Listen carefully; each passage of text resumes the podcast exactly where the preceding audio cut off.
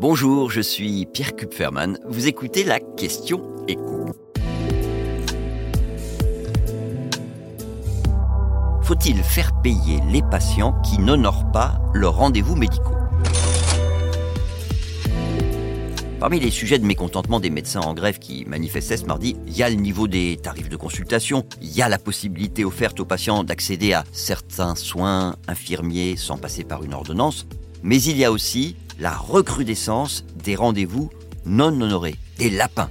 Le Conseil de l'Ordre des médecins estime que sur 100 patients ayant pris un rendez-vous, vous en avez entre 6 et 10 qui ne seront pas présents au cabinet le jour convenu et à l'heure. Et parmi eux, bah, vous en avez qui auront préalablement annulé leur rendez-vous. Mais vous en avez aussi pas mal d'autres qui n'auront même pas pris cette peine. Et pour les médecins, ça représente en moyenne deux heures perdues par semaine. Deux heures qu'ils auraient pu consacrer à d'autres patients. Ces pratiques agacent d'autant plus les praticiens que, dans deux cas sur trois, elles sont le fait de patients qu'ils ne connaissent même pas, les premiers rendez-vous.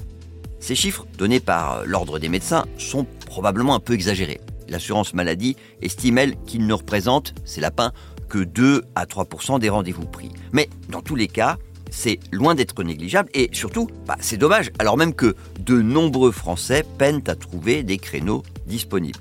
Alors on peut certes comprendre qu'un patient oublie un rendez-vous qu'il a pris il y a longtemps. évidemment, personne n'est à l'abri d'un empêchement de dernière minute. En revanche, ce qui est choquant, c'est cette pratique qui consiste à multiplier les rendez-vous pour un même problème médical avec plusieurs médecins, quitte à les annuler au dernier moment ou même à ne jamais les annuler. Sur un site comme Doctolib, ça se fait facilement.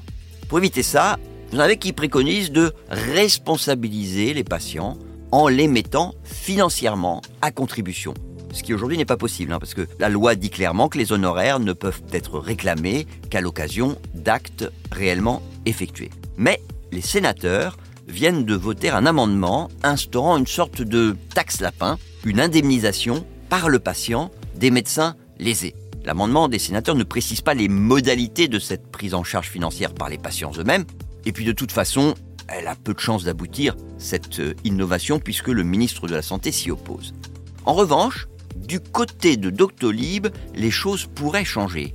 Avec trois pistes qui sont envisagées. Alors, un, ne plus permettre aux utilisateurs de prendre rendez-vous plus ou moins au même moment avec plusieurs généralistes. Deux, envoyer un mail aux patients négligents.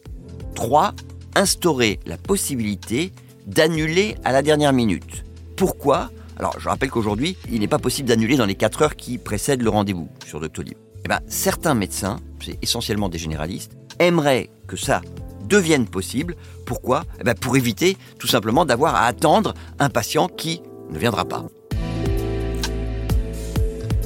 Vous venez d'écouter la Question Écho, le podcast quotidien pour répondre à toutes les questions que vous vous posez sur l'actualité économique. Abonnez-vous sur votre plateforme préférée pour ne rien manquer et pourquoi pas nous laisser une note ou un commentaire. À bientôt